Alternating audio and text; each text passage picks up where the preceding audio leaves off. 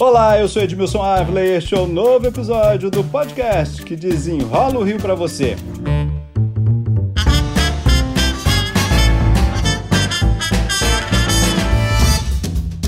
Que está faltando ônibus na capital, tá todo mundo cansado de saber, né, gente?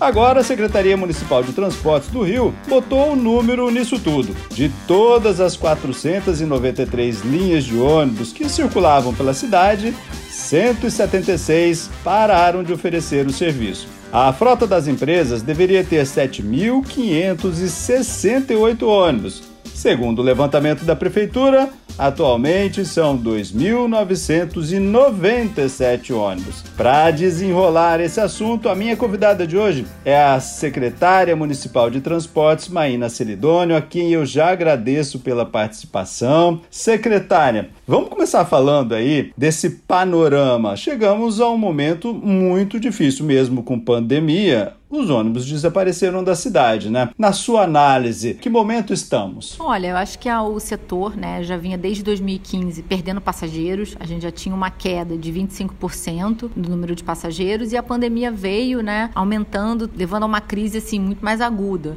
né? Então, no pico da pandemia, a gente teve uma queda de passageiros de 73%, né? Então, com essa queda muito grande, né, da receita dos consórcios, é muito difícil você realmente manter o mesmo nível de operação. Para a gente aqui na secretaria, isso mostra que o modelo de remuneração somente baseado na tarifa paga pelos passageiros não é mais sustentável, né? ela não é mais, não garante a continuidade de um serviço que hoje é considerado um serviço essencial. É normal a gente imaginar, opa, esse aí é um serviço que teve licitação, essas empresas ganharam, né, a licitação, deveriam prestar esse serviço. Multar só, então, a senhora está dizendo que não vai adiantar, é isso? Olha, o que as empresas relatam, né, pra gente é que o prejuízo que elas têm botando os ônibus para rodando as linhas é maior do que o pagamento das multas. É, então, claro que agora, né, a gente vai passar por um outro patamar de fiscalização, podendo multar as empresas, né, pelo GPS. Então, a gente vai poder multar todas as linhas irregulares duas vezes ao dia, no pico da manhã e no pico da tarde. Talvez, com essa nova intensidade de fiscalização, as empresas respondam. Mas não é isso que vai resolver o nosso problema? Não, a gente acha que não. A gente entende que as empresas realmente estão numa situação muito complicada, uma queda muito grande da receita. A gente acredita que o modelo mais adequado é o modelo que pague pelo custo né?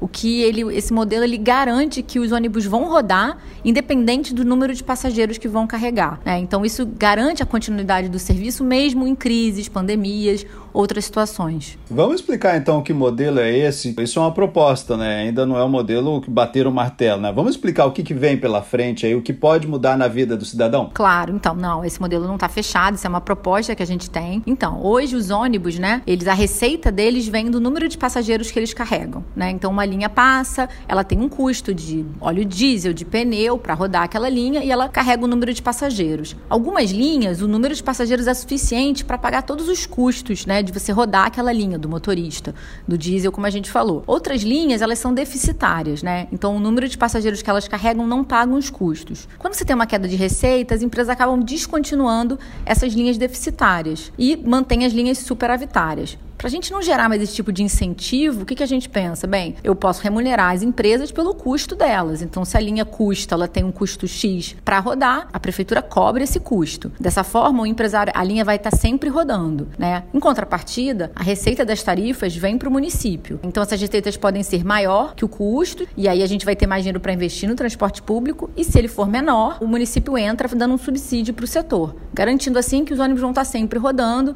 independente do número de passageiros. Agora, olhando para o passado, vamos lá, a empresa tinha uma linha que dava muito dinheiro, aí tinha uma outra linha que dava pouco dinheiro, mas se a gente fizesse ali na média, ela ia ter lucro e mesmo assim poderia continuar com o serviço. Isso não está dando mais certo, é essa, essa conta que não fecha mais. É, eu acho que assim, na verdade, os consórcios deveriam funcionar assim, que a gente chama como uma câmara de compensação, que na prática quer dizer que as linhas superavitárias podem financiar as linhas deficitárias. Mas nos moldes da, da licitação feita em 2000 2010, a gente não tem pleno controle no que acontece dentro dos consórcios. E hoje em dia a gente entende que a receita total realmente não está pagando o custo da operação. Agora, se a gente olhar para frente, então, se o modelo realmente mudar, a prefeitura vai ter que botar dinheiro, né? A gente tem uma conta disso, de quanto a prefeitura vai botar dinheiro, até quanto pode ser essa conta? Olha, como a gente falou, o modelo não está fechado ainda. Em outras cidades, vamos dizer, uma média internacional, é que as cidades costumam aportar de subsídio mais ou menos 20% do custo total do sistema de transporte, tá? Isso é um parâmetro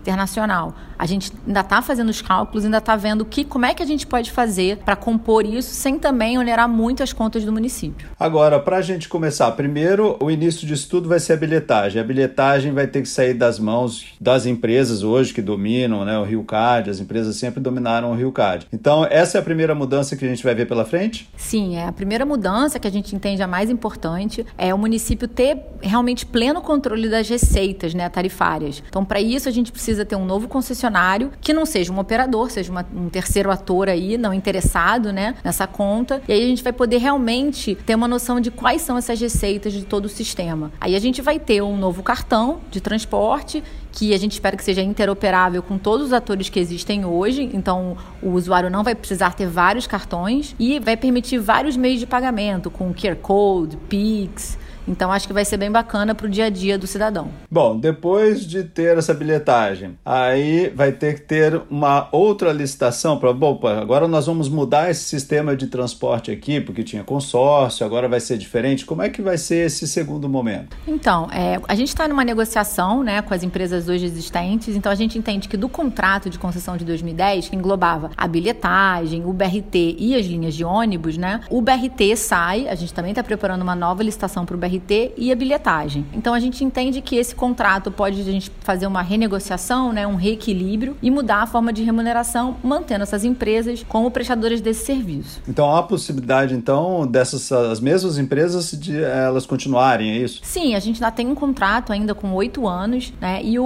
as linhas de ônibus elas são muitas empresas, muitas garagens, né? Então a gente entende que a gente precisa para manter a continuidade do serviço é bem importante. A gente pensa em, em negociar com os próprios operadores para não trazer mais prejuízos para a população. Então vai depender de um acordo com eles, se eles aceitarem. Se... Nós já vimos em outros momentos aí que eles foram para a justiça, brigaram muito. Então isso tudo ainda precisa ser acertado, né? Olha, a gente tudo isso já foi anunciado para eles, né? Essa retirada da bilhetagem do BRT e a mudança do modelo de remuneração. Eles na verdade estão bem, assim, veem com bons olhos isso, porque é uma coisa que eles veem que o modelo atual é insustentável.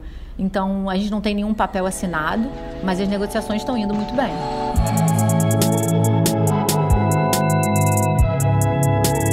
A gente viu no passado, pela história, era mais ou menos assim. A gente via que tinha muita linha, às vezes fazendo o mesmo trajeto, o mesmo trajeto do trem, o mesmo trajeto do metrô. Isso engarrafa a cidade, né? Já que você tem um outro transporte de alta capacidade. Agora, a, gente vai ter uma reestruturação de tudo isso, de todo o nosso transporte. Lembrando que a gente tem também a van, hoje em dia elas ficam andando de um lado para o outro. Quando chegar nesse modelo, a gente vai ter aí, opa, vamos dar um jeito nisso tudo aqui?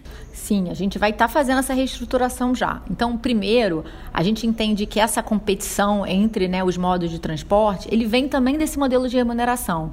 Ou seja, todo o ônibus e o metrô brigam pelos passageiros, né? Brigam pelas receitas deles. E aí uma linha compete com a outra, que compete com o trem, com o metrô. Com a mudança do modelo de remuneração, esse incentivo pela competição pelo passageiro acaba, né? Então a gente tem um incentivo mais positivo pela integração entre os modos. Isso é uma coisa muito positiva. A outra questão, a gente já está revendo toda a estrutura dos ônibus, das vans, né? Para exatamente otimizar a rede. Então, finalmente a gente vai ter a integração, é ônibus levando passageiro para o trem, levando para o metrô, a van levando para o ônibus, assim por diante? Sim, esse é o plano. Agora, vamos botar uma data nisso tudo? Quando que isso tudo vai acontecer? Vamos lá, licitação da bilhetagem, vai acontecer quando? Ela começa em agosto desse ano, a gente espera que ela termine em dezembro, janeiro, e a gente tem um novo operador já começando a operação em março do ano que vem. E depois, para mudar esse tipo de remuneração, aí quando é que vai ser? Vocês esperam concluir isso até quando? Então, acho que no momento que o novo operador tiver a gente até o meio do ano ele estiver já operando né, em pleno vapor,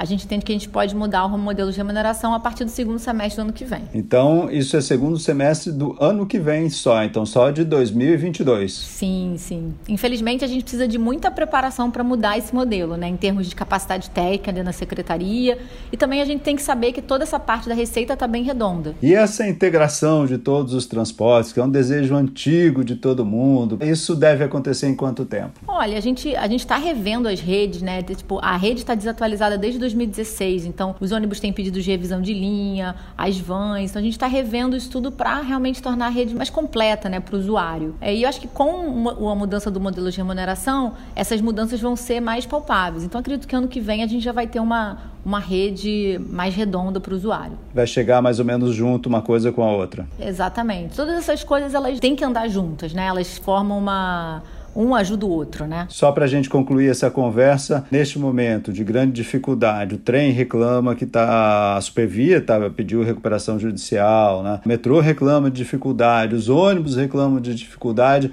A solução é a reestruturação desse modelo que a gente tinha até agora. Sim, a gente acredita que essa solução, uma reestruturação dessa, da lógica do transporte, né, de como o serviço é ofertado e como ele é remunerado, mas a gente sabe que no curto prazo a gente também está fazendo medidas emergenciais, tentando uma reorganização, né? Então, tentando acomodar interesses muito conflituosos, às vezes, entre as vans e os ônibus, trazendo um maior bem-estar para o usuário e também para apartando né, essa competição entre os modais. Maína Celidônio, secretária municipal de transportes, muito obrigado pelas explicações aqui. Eu que agradeço, querido. Obrigada. Este podcast foi editado e finalizado por Lucas von Seehausen. E eu, Edmilson Ávila, toda semana desenrola um assunto aqui para você. Até o próximo.